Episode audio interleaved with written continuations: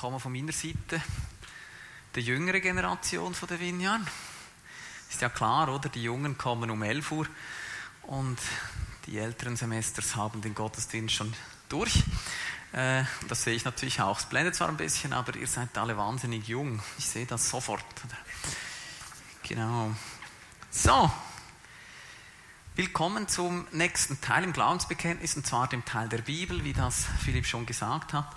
Ähm, und ja, ich freue mich darüber zu sprechen, obwohl es jetzt schon das zweite Mal ist, muss man immer schauen, dass man die Spannung ein bisschen hochhalten kann, damit man auch die Sachen, die einem auf dem Herzen sind, wirklich nochmal bringen kann mit möglichst viel Spannung. Wir gehen gleich rein und zwar in den Text, äh, Textentwurf müsste man sagen, über die Bibel von unserem Glaubensbekenntnis. Wir glauben, dass die Bibel zuverlässiges Wort Gottes ist. Sie erzählt Gottes Geschichte mit dem Menschen. Beide Teile, bekannt als Altes und Neues Testament, sind von Gott inspiriert und vertrauenswürdig in allen Glaubens- und Lebensfragen.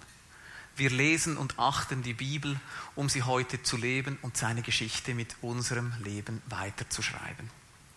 Wir steigen gleich ein mit dem ersten. Wir werden so Schritt für Schritt durchgehen. Was gibt es da für äh, Wahrheiten? Was gibt es da zu sagen zu den einzelnen Teilen? Warum glauben wir, was wir glauben? Und beginnen gleich mit, wir glauben, dass die Bibel zuverlässiges Wort Gottes ist. Und ich habe gleich das zweite dazu genommen, beide Teile bekannt als Altes und Neues Testament sind von Gott inspiriert. Weil das gehört für mich irgendwie so fest zusammen, Gottes Wort und von ihm inspiriert. Ich beginne sogar nochmal beim zweiten hier mit dem Inspirieren. Und ähm, da ich ja so ein guter Lateinschüler in der Schule war, weiß ich natürlich, was inspirieren eigentlich auf Lateinisch heißt. Also ich war ein furchtbarer schlechter Lateinschüler, muss man ja noch sagen. Aber ähm, das ist auch schon lange her. Aber das können wir noch. Inspirare. Da kommt Spirare drin vor, also atmen, hauchen. Und Inspirare würde also so viel heißen wie einhauchen. Ähm, und wenn wir jetzt so ein bisschen uns überlegen, was bedeutet Inspiration, wenn wir das so kennen, das Wort, und in unserem Alltag auslegen würden, dann könnte man gut vielleicht so was sagen wie Eingebung oder äh, biblisch vielleicht auch, so wie bei Adam, das Gott gemacht hat, diese Beseelung. Oder vielleicht, wenn wir ein bisschen eher in andere Religionen gehen würden, würden die vielleicht sagen Erleuchtung oder so. Aber das sind so diese Worte oder Eingebung. Wichtig hierbei finde ich, es kommt etwas von außen. Also es kommt nicht von mir, sondern wird von außen wie eingehaucht. Es gibt jemanden, der etwas macht bei mir, wenn ich inspiriert bin. Ähm und das würde eigentlich bedeuten, wenn wir davon ausgehen, das glauben wir, dass die Bibel inspiriert ist, dass da der Inspirierende, also Gott von außen etwas reingibt. Also er kommt da drin vor, in diesem Wort Gottes. Und die wahrscheinlich klassischste Bibelstelle, die das zeigt, ist 2. Timotheus 3,16. Wir lesen die zusammen, denn alles, was in der Schrift steht, ist von Gottes Geist eingegeben. Und dementsprechend groß ist auch der Nutzen der Schrift. Sie unterrichtet in der Wahrheit, deckt Schuld auf, bringt auf den richtigen Weg und unterzieht zu einem Leben nach Gottes Willen. Also wir sehen, alles, was in der Schrift steht, ist von Gottes Geist eingegeben. Und Paulus geht im Thessalonicher Brief noch ein bisschen weiter und sagt, Darum danken wir auch Gott ohne Unterlass dafür, dass ihr das Wort der göttlichen Predigt, das ihr von uns empfangen habt, nicht als Menschenwort aufgenommen habt, sondern als das, was es in Wahrheit ist, als Wort Gottes, der in euch wirkt, die ihr glaubt. Also Paulus geht hier noch einen Schritt weiter und sagt, das, was wir predigen, das ist nicht Menschenwort, sondern in unserer Predigt kommt Gott zu Wort. Also es ist eigentlich Gottes Wort, das da rauskommt. Und das ist noch spannend, weil der Mensch predigt und doch ist es Gottes Wort. Darauf kommen wir gleich. Ich hoffe, dass das heute für euch auch so sein darf. Das, was ich sage, nicht nur Menschenwort von mir ist, sondern dass da Gott wie durchfließt und durchkommt und durchdringt. Dass ihr was mitnehmen könnt von dem, was Gott ausmacht, der ja so mächtig und so groß ist, so wie ich das ja nicht mal im Ansatz weitergeben könnte. Allein über diesen Punkt haben Theologen stundenlang, wochenlang, wahrscheinlich jahrelang diskutiert, wie das mit der Inspiration zu verstehen ist. Da gibt es eine ganze Palette von Möglichkeiten, wie man sich das vorstellen kann. Muss man sich das so vorstellen, dass der Mensch, so wie er ist hier, vielleicht sogar ein bisschen in Trance, willenloses Werkzeug und der Heilige Geist diktiert einfach. Und man schreibt einfach ohne zu denken, ohne etwas von sich rein, schreibt man einfach auf. Oder ist es so, dass es gerade an der anderen Seite der Skala ist, Gott hat eigentlich gar nicht unterstützt, sondern es ist einfach ein Mensch, der hat aufgeschrieben, der hat vielleicht war besonders clever, hat besonders Erkenntnis gehabt, war vielleicht ein Genie und der hat einfach super aufgeschrieben und deswegen, wenn wir es lesen, inspiriert uns das auch. Also da gibt es wirklich in der Theologie die ganze Bandbreite. Und ich glaube aber, dass es wie ganz anders ist und dass das auch dem biblischen Zeugnis von Gott entspricht. Und zwar glaube ich, es ist wirklich Menschenwort und Gottes Wort, das sich vermischt. Und das Produkt, das wir haben, besteht wirklich aus beidem. Gott kommt zu Wort, aber es ist in Menschenwort wie gefasst. Das kann man irgendwie gar nicht so klar verstehen, man kann es auch gar nicht so klar aufschlüsseln, sondern Gott ist drin. Und doch haben Menschen geschrieben. Die paulinischen Briefe, die haben einen anderen Stil als andere Briefe in der Bibel. Das merkt man. Also das sind die Menschen, kommen irgendwo schon auch zu Wort. Und doch glauben wir, dass darin Gott die Leute inspiriert hat, sie dazu gebracht hat, das aufzuschreiben und auch dazu gebracht hat, was sie aufschreiben und trotzdem ist Menschen drin. Also es ist so wie vermischt, bisschen wie Jesus ganz Mensch, aber auch ganz Gott war. Was ja auch für unser Kopf eigentlich ein bisschen zu viel ist, oder? Aber es ist so wie, ähm, wie ineinander verwoben oder ineinander verschlungen. Und was mir auch noch groß geworden ist hier, was in der Theologie halt sehr, sehr oft äh, ist, und ich ganz schwierig finde, ist die Bibelkritik. Die Bibelkritik hat sich nämlich zum Ziel gesetzt, die Bibel anzuschauen und sagen, was ist so wie menschliche Hülle und wo liegt der göttliche Kern. Und ich glaube, das ist grundsätzlich sehr gefährlich. Weil wir maßen uns da einen Standpunkt an, der eigentlich Gottes Standpunkt wäre. Also ich schaue jetzt auf die Bibel runter und sage, ich sage jetzt euch, was ist Gott und wo ist nur Mensch. Und damit ich das könnte, müsste ich eigentlich Gottes Perspektive haben. Das habe ich schlicht nicht. Also geht das wie auch nicht. Und das ist sehr gefährlich, wenn wir dann sagen, ja, ja, jetzt schaue ich mal, was ist Gott, was ist Mensch, weil das klappt einfach nicht. Also ich würde dazu sehr viel Vorsicht raten. Jetzt haben wir aber, nicht nur wir, auch viele andere Menschen haben ein bisschen ein Problem damit. Wenn jetzt diese Bibel ja wirklich Menschliches drin hat, dann ist sie ja manchmal wirklich auch ein bisschen schwach und kommt in ihrer Gestalt etwas niedrig daher. Wir könnten gewisse Dinge ein bisschen auf die Goldwaage legen und sagen, ja, soll ich das glauben? Stimmt das wohl? Und es ist wirklich korrekt, dass es Dinge gibt in der Bibel, die nicht ganz so logisch sind und nicht so einfach verständlich und sich auch nicht so easy auflösen lassen. Also als Beispiel bringe ich jetzt hier mal den Osterbericht. Das ist, finde ich, einer der Klassiker beim Osterbericht, wenn man die verschiedenen Evangelien anschaut, ist es wirklich nicht ganz klar. Also, wer hat jetzt Jesus zuerst gesehen? Und wie viele Leute waren dabei? Und wie ist das abgelaufen, chronologisch? Passt irgendwie manchmal nicht ganz, wenn man alles so nebeneinander legt und merkt, wahrscheinlich haben da halt Menschen aufgeschrieben, wie sie es erlebt haben. Und dennoch ist für uns wahnsinnig wichtig, dass wir uns nicht stören an dem und sagen, ja, wenn das schon nicht stimmt, dann stimmt vielleicht das andere auch alles nicht. Weil für mich kann es nicht sein, dass auch wenn nicht jedes letzte Detail korrekt ist, zweifle ich dennoch nicht an der Ostergeschichte an sich. Und ich glaube, das ist ganz, ganz zentral, wenn wir die Bibel lesen. Die groben Linien, an denen zweifle ich nicht. Ich zweifle vielleicht daran, ob es wirklich eben 600.000 Leute waren, die ausgezogen sind aus Ägypten. Vielleicht waren es das, vielleicht auch nicht. Mit Zahlen ist es vielleicht so eine Sache in der Bibel. Und eben, wer hat jetzt was bezeugt vom, vom Osterereignis? Aber dass Jesus für uns ans Kreuz gegangen ist, für uns gestorben ist und auferstanden ist, für uns so Erlösung gewirkt hat, daran zweifle ich nicht. Und ich glaube, darum geht es in dem hier. Es ist inspiriert. Gott braucht Menschen. Das heißt, die kommen auch zu Wort. Und da kann es halt einfach ein bisschen schwach daherkommen, die Bibel. Aber die großen Linien, da hat Gott dem nichts dem Zufall überlassen. Die drücken durch, die kommen äh, mehrmals vor, die sind unmissverständlich in der Bibel da. Ein deutscher Philosophe und Theologe, über den ich mal am TDS eine Arbeit geschrieben habe, Heinz-Peter Hempelmann, der hat das so lustig ausgedrückt. Ich habe das wirklich toll gefunden. Der hat gesagt, dass manchmal in der Bibel so Dinge vorkommen, die für uns eine Prüfung sind. Das ist so und das nennt er die Zumutungen Gottes. Das ist eine Zumutung an uns oder dass das nicht aufgeht, so ein bisschen. Und er bringt das ein bisschen fast lustig rüber, indem er wirklich sagt, Gott mutet uns zu, dass gewisse Dinge für unseren Geist hier oben, also für den, äh, für den Intellekt, sind sie schwierig. Das mutet er uns dennoch zu.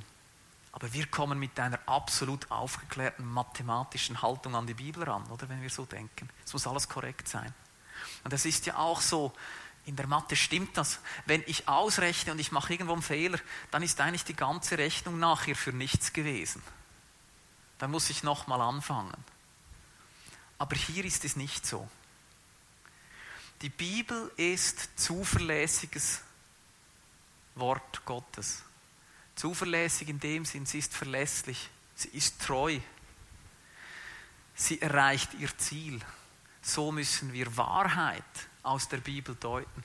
Das hebräische Wort für Wahrheit, Emet, ist nämlich eigentlich bedeutet gar nicht unbedingt Wahrheit, so wie wir es verstehen, sondern sagt eben genau das, was ich jetzt gesagt habe. Sie ist treu, die Bibel, oder sie ist tragfähig. Das ist auch so ein klassisches Wort. Sie trägt uns. Wir können uns auf sie stellen. Also nicht Wahrheit im Sinn von jedes Detail muss stimmen, sondern die groben Linien. Darum geht's. Gott sorgt dafür, auch wenn es in schwacher Gestalt ist, dass durchkommt, Entschuldigung, durchkommt, dass er seinen Sohn geschickt hat, um für uns zu sterben. Der nächste Punkt. Die Bibel erzählt Gottes Geschichte mit dem Menschen. Ich finde den extrem cool, diesen Punkt. Ähm, und zwar ist die Bibel in erster Linie wirklich ein Buch der Geschichten. Vor allem das Alte Testament erzählt so viele Geschichten. Wenn ihr Kinder habt, wisst ihr das. Man erzählt ja immer so die Geschichten von David und, vom Exodus und Daniel in der Löwengrube. Und manchmal habe ich so das Gefühl dabei, ja, das ist ja herzig, oder so diese Geschichten zu erzählen, aber da ist zu wenig Fleisch am Knochen. Und ich glaube wirklich, dass das manchmal meine Verblendung ist, oder aus der Zeit, aus der wir kommen. Weil die Bibel erzählt so viel Geschichten und sagt, erzählt euren Kindern die Geschichten, damit sie erkennen, wie groß euer Gott ist. Wir lesen zwei Stellen dazu und zwar 5. Mose 6, 20 und 21, das finde ich herrlich. Wenn eure Kinder später fragen, Kinder fragen ja viel, wozu all die Weisungen, Gebote und Rechtsbestimmungen sind, die ihr vom Herrn, eurem Gott, bekommen habt, dann gebt ihnen zur Antwort. Und jetzt kommt's. Nicht, weißt du, das Gesetz ist so, die Weisung ist so, darum und so. Also nicht erklären, sondern einfach sagen, wir haben die Weisungen, weil als Sklaven mussten wir dem König von Ägypten dienen, doch der Herr befreite uns mit seinem starken Arm. Und dann kommt die Exodus-Geschichte. Zug durchs Meer, oder? Manna vom Himmel, Wunder um Wunder. Gott sorgt, Gott greift ein, wenn dein Volk schreit. Das sind Dinge, die die Kinder wissen sollen. Und es geht gar nicht darum, nachher eine riesen Predigt darum zu machen, sondern die Geschichte zu erzählen. Das Judentum macht das ganz fest so, dass sie die Feste feiern, die beispielsweise den Auszug aus Ägypten feiern. Da wird einfach die Geschichte erzählt. Und die Leute zuhören und sagen, wow, krass, oder? Krasser Gott, der das alles macht. Eine zweite Bibelstelle, da geht es bei Josua, als sie wirklich ins Land ziehen und die zwölf Steine, die sie aus dem Jordan genommen hatten, richtete Josua auf in Gilgal und sprach zu den Israeliten, wenn eure Kinder später einmal ihre Väter fragen, ist mir so in den Sinn gekommen, letzte Predigt, sie dürfen heute ja auch die Mütter fragen, früher war das ein bisschen anders, heute ist das total gang und gäbe und auch äh, absolut in Ordnung. Was bedeuten diese Steine? So sollt ihr ihnen kundtun und sagen, Israel ging auf trockenem Boden durch den Jordan, als der Herr euer Gott den Jordan vor euch austrocknete, bis ihr hinübergegangen wart, wie der Herr euer Gott am Schilfmeer getan hatte, also Exodus, dass er vor uns austrocknete, bis wir hindurchgegangen waren. Und jetzt warum? auf dass alle Völker auf Erden die Hand des Herrn erkennen, wie mächtig sie ist und ihr den Herrn, euren Gott, fürchtet alle Zeit. Also diese Geschichte, man nennt das auch die narrative Ethik oder eine Ethik ausbilden aufgrund von Erzählungen, das finde ich Wahnsinn. Das ist eigentlich extrem cool. Und ich wurde bei der Vorbereitung so daran erinnert, wie wir mit den Kindern Büchli angeschaut haben, so am Abend. Ich habe eines mitgebracht, das mir so gut gefällt. Ein Ball für alle von Brigitte Wenninger. Wir haben fünf von denen zu Hause, von ihr. Und die schreibt so coole Kinderbücher. Weil es geht immer darum, dass es eigentlich einen guten Weg gibt, wie man zusammen umgehen soll. Und so die, die Hauptfigur ist Max Maus, der ist hier hinten drauf. Und dieser Max Maus, der macht immer was mit seinen Freunden und es gibt ein Problem und die Geschichte erzählt, wie doch eigentlich toll wäre, wenn man jetzt miteinander das lösen würde. Da geht es beim einen ums Teilen, beim anderen geht es darum, dass jeder eine andere Fähigkeit hat und jeder gebraucht werden kann. Mega cool. Und ich, oder als Vater, hatte dann immer so das Gefühl, so, das ist noch ein bisschen wenig, da müssen wir noch am Fleisch an den Knochen, müssen wir noch ein bisschen erklären. So. Das war so meine erste Reaktion, oder? Die, die, dabei, die Kinder, die schnallen voll, worum es geht. Oder? Also Diego hat da manchmal wirklich Mühe mit Teilen, mit seinen Spielsachen teilen. Dann haben wir eben das Buch von ihr ihm erzählt, mehrere Teilen macht Spaß.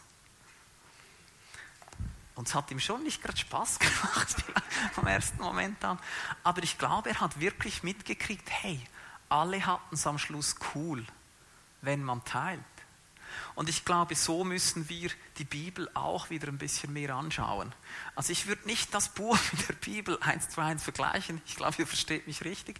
Aber so das Erzählen, Geschichten erzählen und einfach Bibel lesen. Einfach Bibel lesen und schauen, hey, wie ist Gott? Wo kommt Gott da drin vor?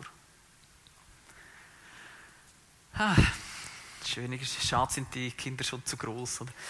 Jetzt wollen sie anderes lesen, Gregs Tagebuch und so. Äh, von daher ist es jetzt nicht mehr so. Aber ist auch gut. Okay, wir gehen weiter. Nächster Punkt, die Bibel ist inspiriert von, von Gott, das hatten wir beim ersten Punkt. Und wir gehen weiter zu einem schönen Punkt, finde ich.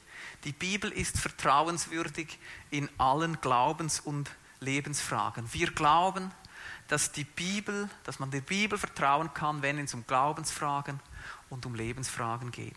Also wenn es um theologische Fragen geht, aber auch wenn es darum geht, wie wir unser Leben gestalten sollen. Da gibt die Bibel uns Antwort und ist vertrauenswürdig.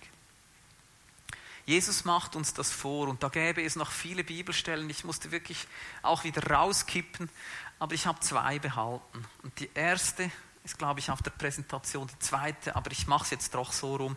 Lukas 10, 26 finde ich super. Und siehe, da stand ein Gesetzeslehrer auf, versuchte ihn und sprach, Meister, was muss ich tun, dass ich das ewige Leben ererbe? Er aber sprach zu ihm, was steht im Gesetz geschrieben, was liest du? Und das finde ich so eine coole Antwort. Also Jetzt steht ein Gesetzeslehrer auf, der weiß es ja ganz genau. Also die, die Antwort ist ja in mehrerer Hinsicht entwaffnend. Aber ich finde es mega cool, wie Jesus einfach sagt, du weißt es schon, lies doch die Bibel. Also die Antwort ist die Bibel auf die Frage, die er hatte in seinem Alltag, in seiner Situation. Die zweite Stelle, Emaus-Jünger, die finde ich so cool. Also ich weiß nicht, ihr habt sicher auch so Lieblingsstellen in der Bibel und ich finde die so herrlich. Die Situation ist eine denkbar traurige. Jesus wurde gekreuzigt und die Jünger waren total ernüchtert, oder? Boden unter den Füßen weg. Was tun wir jetzt? Jetzt haben die unseren Jesus gekreuzt. Geht doch nicht. Was ist denn mit diesem Messias jetzt? Und da kommen Fragen über Fragen. Und zwei gehen nach Emmaus und sind total down. Und dann kommt plötzlich eine Person zu ihnen, sie erkennen nicht, dass es Jesus ist und Jesus sagt zu ihnen, wie unverständig seid ihr doch und trägen Herzens, dass ihr nicht glaubt nach allem, was die Propheten gesagt haben. Musste der Gesalbte nicht solches, solches erleiden und so in seine Herrlichkeit eingehen? Und jetzt kommt's. Und er fing an bei Mose und allen Propheten und legte ihnen aus, was in allen Schriften über ihn steht. Mega cool. Also die waren total von der Rolle, haben nichts mehr gecheckt. Jetzt kommt Jesus und sagt, schau, so war's. Das ist alles in den Schriften gestanden. Das gibt Antwort für deine Situation, wo du jetzt drin bist. Und so cool, 32, das, äh, ja, sieht so ein bisschen aus, so wie zwei Schulbuben, oder? Brand, und sie sagen zueinander, brannte nicht unser Herz, als er unterwegs mit uns redete, als er uns die Schriften aufschloss. Mega cool. Also Gott gibt da Antwort in seinem Wort und das hilft für die Situation. Es ist einfach Hilfe in unserem Alltag. Und das erwarten wir von der Bibel. Es ist klar, die Bibel gibt nicht immer auf alle meine Fragen Antwort, völlig klar. Und wir finden auch nicht in der Bibel, welche Stelle wir jetzt annehmen sollen oder wo wir uns bewerben sollen. Es geht, glaube ich, nicht darum, es geht wirklich darum, dass wir in der Bibel sehen, wofür schlägt das Herz von Gott. Und das kann ich an dieser Stelle und an dieser Arbeitsstelle genauso reinbringen. Darum geht's. Ah, ist doch schön. Für uns, die Bibel ist heute noch relevant und sie gibt Antwort auf unsere Fragen des Lebens, wenn auch nicht eins zu eins über alles, das ist klar. Aber komm, wenn wir mal nicht wissen wie, lass uns schauen, was die Bibel sagt. Lass uns schauen, wie Gott ist, was er für Ziele hat, was sein Wille ist. Und dann versuchen wir das Beste abzuleiten für die Situation, in der wir drin sind. Letzter Punkt. Oh, ich bin schneller als letztes Mal, oder? Oh, jetzt kann ich in dem Fall noch bisschen langsam machen. Gell? Letzter Punkt. Wir lesen und achten die Bibel. Warum? Um sie heute zu leben und seine Geschichte mit unserem Leben weiterzuschreiben. Ich finde das so cool. Wir lesen und achten die Bibel, um sie heute noch zu leben. Ich glaube, es ist gut, dass wir die Bibel einfach lesen und kennenlernen damit wir eben wissen, worum es geht. Wenn der vorherige Punkt war, die Bibel ist vertrauenswürdig in Glaubens- und Lebensfragen, dann ist es ja auch wichtig, dass wir die rausholen aus der Bibel und die Bibel lesen und sie erkennen, verstehen, damit wir überhaupt wissen, worin sie vertrauenswürdig ist. Und ich habe mir lange überlegt, was ich hier dazu sagen soll und habe dann wie gemerkt, komm, wenn wenn nicht hier ich die Bibel sprechen lasse, wann dann, oder? Und ich habe nur so ein paar Bibelstellen aneinandergereiht. Die schauen wir einfach an und ich sage fast nichts dazu. Weil ich finde, es ist so toll, was wir hier rauslesen. Wir beginnen mit Josua 1,8. Sprich die Weisungen aus meinem Gesetzbuch ständig vor dich hin und denke Tag und Nacht darüber nach, damit dein ganzes Tun an meinen Geboten ausgerichtet ist. Warum? dann wirst du Erfolg haben und wirst alles, was du beginnst, glücklich vollenden. Psalm 1, 2 geht in sehr ähnliche Richtung. Wie glücklich ist ein Mensch, der Freude findet an den Weisungen des Herrn, der Tag und Nacht in seinem Gesetz liest und darüber nachdenkt. Psalm 119, 9. Für einige klingt da noch ein altes Lied nach, so aus der Jungschi-Zeit. Wie wird ein junger Mann seinen Weg unsträflich gehen? wenn ihr sich hält an dein Wort. Super easy, oder? Also nicht das dran halten, das ist schwierig. Aber die Idee ist das so easy, oder? Wie kann man ein gutes Leben führen, wenn man sich an sein Wort hält? Psalm 119, 105. auch sehr ähnlich, oder? Dein Wort ist meines Fußes Leuchte und Licht und ein Licht auf meinem Wege. Das Wort hilft uns, den Weg zu finden, den Weg zu gehen. Hebräer 4,12. Denn das Wort Gottes ist lebendig und kräftig und schärfer als jedes zweischneidige Schwert und dringt durch, bis es scheidet Seele und Geist, auch Mark und Bein und ist ein Richter der Gedanken und Sinne des Herzens. Das Wort Gottes hilft uns zu unterscheiden. Extrem wichtig.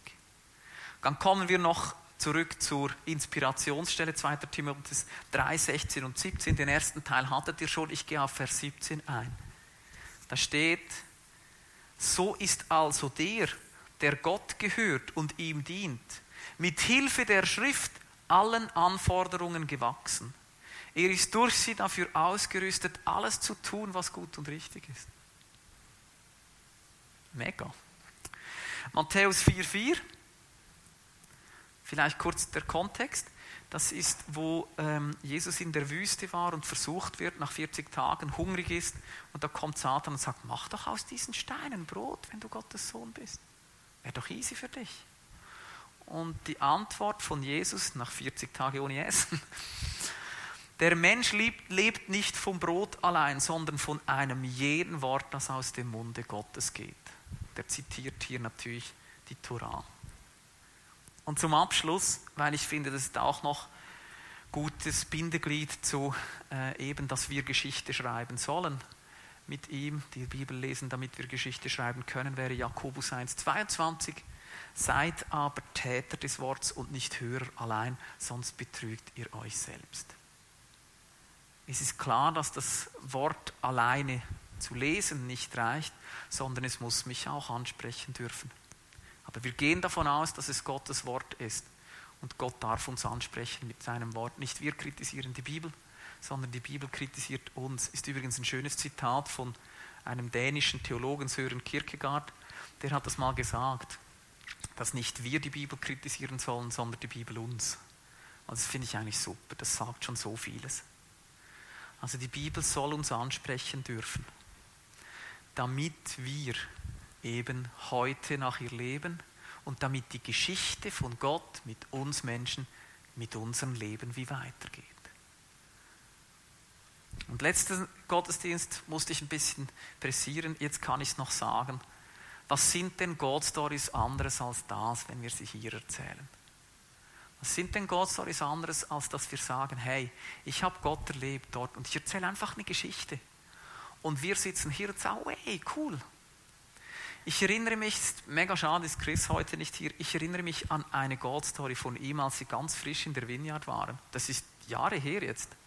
Aber die hat sich bei mir so eingebrannt. Ich weiß nicht mal mehr die Rahmengeschichte. Ich glaube, er war im Auto und es hat irgendwie Auffahrunfall oder was weiß ich gegeben oder es hätte einen geben können.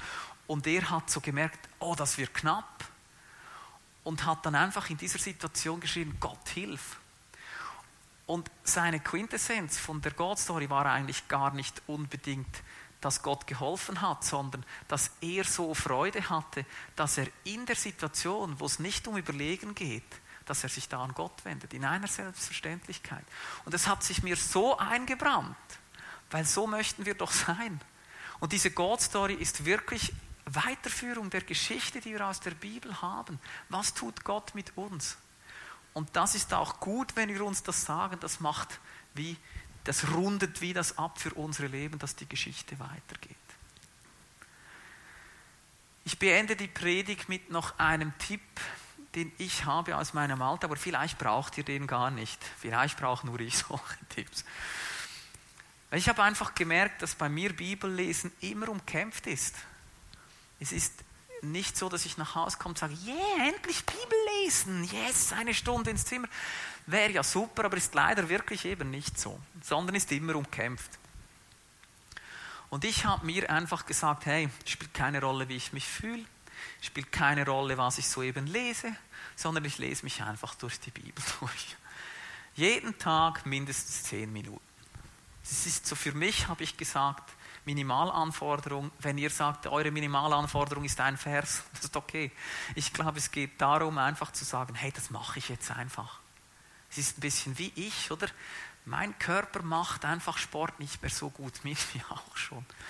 Und ich habe jetzt wirklich Zeit einräumen müssen, um Körperübungen zu machen, um zu dehnen, damit ich nicht zu Schmerzen habe, wenn ich Fußball spielen gehe. Und ich schaue das mit dem Bibellesen ein bisschen ähnlich an. Das ist wie Übung für mich und meinen Geist, damit ich sehe, was der richtige Weg für Gott ist, damit ich raus spüren kann, wo geht es durch, was will Gott, wo ist seine Priorität, wo schlägt sein Herz, damit ich das sehe. Und ich muss nach diesen zehn Minuten nicht besonders gestärkt sein, ich muss mich nicht besonders gut fühlen, ich muss mich auch nicht besonders down fühlen. Gibt es alles manchmal. Aber manchmal lese ich einfach tagelang Bibel und ich habe einfach gelesen. Und dennoch glaube ich, dass diese Worte, die da in mir irgendwo Gestalt gewinnen, dass die mir helfen mein Leben richtig zu planen, mein Leben richtig auszurichten. Und manchmal trifft einem ja etwas ganz, ganz heftig, oder? Und das sind dann die coolen Momente, aber es braucht das nicht unbedingt. Ich brauche die Bibel so oder so, ob ich es gerade spüre, in dem Moment oder auch nicht. Und was ich auch cool finde, ich habe so eine Bibel-App, die erinnert mich jeden Tag um exakt 11.23 Uhr mit der Tageslosung. Und das ist extrem cool. Ähm, weil manchmal bin ich wirklich irgendwo, dann poppt das aus, ich schaue drauf und sage, ah ja, Wort Gottes, cool, oder? Und ich würde sonst nie in dieser Situation Wort Gottes lesen, weil ich bin irgendwie an der Arbeit oder was weiß ich, in einem Gespräch. Und das finde ich extrem toll, weil es einfach mir wieder neue Richtung gibt. Also ich empfehle euch, ich ermutige euch und mich selber auch, die Bibel immer wieder zu lesen, total unaufgeregt einfach dem eine Priorität, ein Gewicht zu geben, dass die Bibel mich ansprechen darf. Weil dann, wie es die Bibelstelle sagt, seid ihr ausgerüstet, alles zu tun, was gut und richtig ist. In dem Sinn beende ich die Predigt. Ich habe ein paar weiterführende Fragen. Ähm, und schaut die mal an. Gebt, gibst du der Bibel die Bedeutung, die sie verdient? Versuchen wir rauszusehen, was ist die Leitlinie für unser Leben? Oder sagen wir, die ist einfach zu verstaubt und zu alt, das kannst du heute nicht mehr brauchen. Ähm, ich glaube, es gibt solche Dinge, die man heute nicht mehr brauchen kann in der Bibel. Es gibt gewisse Gesetze, die machen null Sinn heute in unserer Gesellschaft. Wäre auch mal eine Predigt. Aber es gibt auch anderes, das ganz viel Sinn macht. Wir dürfen nicht einfach alles über die gleiche Leiste schlagen. Denken wir Tag und Nacht über sein Wort nach, der Burner, oder? eben ich ja sowieso nicht, ihr vielleicht schon, aber gebe ich dem eben auch zeitlich ein gewisses Gewicht, denke ich über das nach, was ich gelesen habe. Lassen wir die Bibel sagen, was sie will, oder sagen wir, wie die Bibel zu sein hat, kritisieren wir sie. Das sind so Fragen, die man sich stellen kann. Könnt ihr mitnehmen. Ähm, nachher wird noch, werden Dagmar und Jürgen noch ein Lied spielen. Und ihr könnt euch noch diesen Fragen widmen und mit Gott ausmachen, wo sprichst du mich an? Was muss ich wie vielleicht ändern? Was ist toll? Was nehme ich mit, was mich einfach nur freut und auferbaut und ermutigt? Und noch eine Bitte zum Schluss. Wir haben ja auch schon Diskussionen in der App gehabt oder Ergänzungen. Wir sind echt froh, wenn ihr dort reinschreibt und sagt, hey, sehe ich genau gleich ich würde es genau so schreiben. Oder wenn ihr hinschreibt, mir fehlt da was. Was ist mit diesem Gedanken? Der fehlt mir irgendwie. Oder ich würde das anders ausdrücken. Wir haben schon sehr, sehr viele coole Dinge gehabt, finde ich, in dieser App. Leute haben reingeschrieben, das stimmt für mich nicht, nicht so nicht. Könnten wir das nicht anders schreiben? Und wir werden dem im GLT wirklich nochmal Raum geben und dann von unserem Entwurf auch versuchen, auf ein Glaubensbekenntnis zu kommen, hinter dem ihr stehen könnt. Also nutzt diese Möglichkeit, uns Feedback zu geben, wie ihr zu diesen Texten steht. Vielen Dank. Ich wünsche euch eine gesegnete Woche, einen schönen Sonntag. Amen.